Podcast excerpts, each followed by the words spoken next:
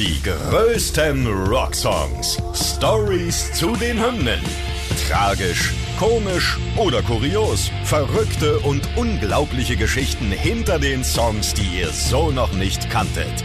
Ihr hört einen Original-Podcast von Radio Bob, Deutschlands Rockradio. Für euch am Start Saskia Schenk und Carsten Bayers, das Team aus Bobs Morgen. Heute Barbara O'Reilly von The Who. Out here in the fields, I fight for my meals. I get my back into my living. I don't need to fight to prove I'm right.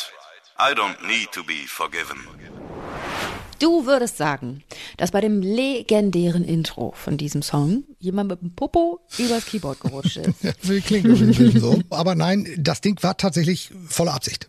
Ja, Glyn Johns, der Produzent von Baba O'Reilly, erklärt, das ähm, ist so programmiert worden. Also eigentlich wollte ja Songwriter Pete Townsend die Lebensdaten von seinem persönlichen spirituellen Guru, Meher Baba, in einen Synthesizer eingeben und das, was als Sound am Ende rauskommt, als Intro benutzen.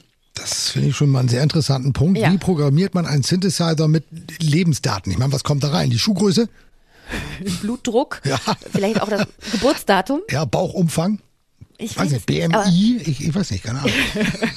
aber es hat am Ende ja tatsächlich auch nicht geklappt. Und deswegen hat er einen vorprogrammierten Modus von einer Orgel genommen, einer Low-Ray-Orgel aus den 60er Jahren. Die haben so einen Marimba-Repeat-Modus, heißt das. Und da kann man Töne eingeben und das wird dann variiert. Und am Ende ist eben dieser legendäre Sound rausgekommen. Der Songtitel Barbara O'Reilly geht zurück, kann man sich schon vorstellen, auf diesen Meher Barber, ja, Barbara O'Reilly. Und der zweite Teil geht zurück auf Terry Riley. Und das ist ein äh, experimenteller, minimalistischer Komponist gewesen, der halt tatsächlich ja sehr viel auch mit dem Keyboard gearbeitet hat. Witzig ist ja, Barbara O'Reilly kommt kein einziges Mal im Songtext vor. Dafür wird öfter mal Teenage Wasteland gesungen. Und deswegen denken viele, das ist der Titel und so heißt der Song. Aber nein, allerdings war es tatsächlich ein Arbeitstitel und war eigentlich ja auch ursprünglich für was ganz anderes gedacht, nämlich als Opening Track zu einer neuen Rockoper von The Who, dem Nachfolger zu Tommy, Lifehouse. Ja, denn äh, Tommy war ja wahnsinnig erfolgreich, also hat er diese Vision gehabt, das Ganze nochmal fortzusetzen, hatte da auch so eine Filmidee im Hintergrund, aber naja, da konnte er nicht so wirklich einen Produzenten für begeistern, also ja. ist dieses Projekt dann letztendlich eingeschlafen und so äh, ist der Song dann auf einem Album gelandet. Who's Next, also so ein paar Songideen aus Lifehouse hat Pete mit rübergenommen in die Produktion vom The Who-Album. Ursprünglich war das so ein neunminütiges Demo, das hat sich die Band dann vorgeknöpft, rekonstruiert, ein bisschen dran rumgeschraubt. Auf einmal war der Song 30 Minuten lang. Das ging natürlich nicht so gut, da mussten sie etwas runterkürzen. Am Ende auf fünf Minuten Barbara O'Reilly. Der Rest wurde übrigens dann 2000 nochmal veröffentlicht in den Lifehouse Chronicles von Pete Townsend, wo er sich eben nochmal ein bisschen genauer auseinandersetzt mit dieser Rockoper. Und da liegt ja auch der Ursprung von dem Ausspruch und dem gefühlt eigentlichen Titel Teenage Wasteland, weil man fragt sich ja schon, was bedeutet denn das eigentlich hier? Also äh, Teenager Ödland. Das ist die Handlung von Lifehouse gewesen. Mm, so eine ökologische Science-Fiction-Dystopie, dass in einem fiktiven Schottland in der Zukunft alles brach liegt, es auch kein Rock'n'Roll gibt und dass die Menschen dann auf einmal zu einem Rockkonzert pilgern und alles wird besser. Inspiriert wurde Pete Townsend dazu von seinen Auftritten bei Woodstock zum Beispiel, weil er da rausgeguckt hat aufs Feld und gesehen hat, was nach Konzerten übrig blieb. Leute von Drogen total zerstört und die Umwelt zerstört und da hat er sich gedacht, Teenage Wasteland. Ja, viele haben das irgendwie auch missverstanden, irgendwie so als, äh, ja, als Partyaufforderung, als Party-Song, aber ja. er meinte damit ja genau das Gegenteil und ähm, wollte damit sagen, hier guckt euch mal an, was wir da letztendlich auch aus unserer Welt machen. Also We're All Wasted, haben viele gesagt, oh cool, ja, wir hauen uns einen rein. yeah. Und er so, nee, das ist nicht gut, We're All Wasted, Leute. Tja, so ein bisschen äh, verpasste Chancen. Auch Verschwendung. Seine, ja, verschwenderisches Leben, äh, zu viel Müll äh, und ja, fatale Chancen auch, da irgendetwas besser zu machen. Trotzdem ein absoluter gute Laune-Song, sage ich jetzt einfach. Also wie so ja, oft. Wie, wie, so oft wird natürlich zu Barbara O'Reilly ordentlich Party gemacht.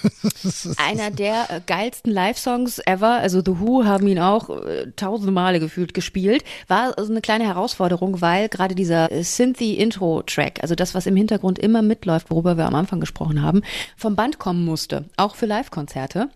Und da kann man dann, wenn man mal improvisieren möchte, halt schlecht von abweichen. Ja, das stimmt. Trotzdem, wie gesagt, ein Live-Klassiker ist auch auf fünf Live-Alben mit dabei. Und ursprünglich gedacht war der Song ja mal als äh, Opener eines Films, hatten wir vorhin schon mal gesagt, mit dem Titel Lifehouse. Ende der 90er Jahre ist es tatsächlich nochmal aufgegriffen worden, dieses Thema, und äh, ist Ende 1999 dann tatsächlich mal herausgebracht worden und auf BBC 3 uraufgeführt worden. Aber für die breite Masse ist der Song dann letztendlich auf dem Album Who's Next gelandet. Und das war auf jeden Fall in England mal sehr erfolgreich, da war es auf Platz 1. Zu Recht. Ich habe es zu Hause stehen. Auch das Cover von Who's Next, ne? Weißt du das? Dieser Monolith, der da steht aus Beton und mhm. die Band hat gerade dran gepinkelt. Super. ja, ist auch bei uns in Deutschland ganz gut angekommen. Immerhin Platz 18 in den Charts, Platz 4 immerhin in den USA. Als Single gab es das Ding nun bei Weitem nicht überall zu kaufen. Also in England und in den USA zum Beispiel gab es das Ding auch nicht als Single. Aber in den Niederlanden, glaube ich, war die Single sehr erfolgreich. Platz 11 der Charts. Aber ich finde, das ist ja auch immer das beste Zeichen dafür, dass richtig geile Songs und die nachhaltig im Kopf bleiben, nicht unbedingt automatisch Charterfolge im Sinne von, das war jetzt auf Nummer 1 gewesen sein müssen. Ähm, dass Songs auch in Erinnerung bleiben, hat ja auch damit was zu tun, dass sie dann äh, immer mal wieder auftauchen und äh, Barbara O'Reilly taucht auf und zwar im Fernsehen, ganz, ganz häufig. CSI New York, ja. ne, die Titelmelodie. Gut, das liegt daran, dass äh, Jerry Bruckheimer, der Mann, der verantwortlich ist für diesen ganzen CSI-Kram, riesiger The Who-Fan ist und ja auch bei den anderen Serien Songs von The Who als äh, Intros benutzt. Aber nicht nur da, auch in deiner Lieblingsserie, aus der Jugend zumindest, ja, taucht ja. Barbara O'Reilly auf. Ja, in einer Folge von Miami Vice äh, dürfen The Who mit diesem Titel auch nicht fehlen. Also von daher. Hallo, fast überall. In den wilden 70ern, im, im Peanuts-Film vor kurzem erst. oh, American Beauty. Oder zum Beispiel auch in äh, einer meiner Lieblingsserien, äh, Stranger Things, für die Staffel 3. Mhm. Da kommt auch Barbara O'Reilly vor. Ja, ein echter Klassiker. Und ich bin mir sicher, den Song, den wird man auch äh, in 40 Jahren wahrscheinlich noch abfeiern. Die größten Rocksongs. Stories zu den Hymnen. Ihr wollt mehr davon? Bekommt ihr jederzeit in der MyBob-App und überall, wo es Podcasts gibt. Und die geballte Ladung an Rocksongs gibt's nonstop in den über 40 Rockstreams, in der App und auf radiobob.de. Radio Bob. Deutschlands Rockradio.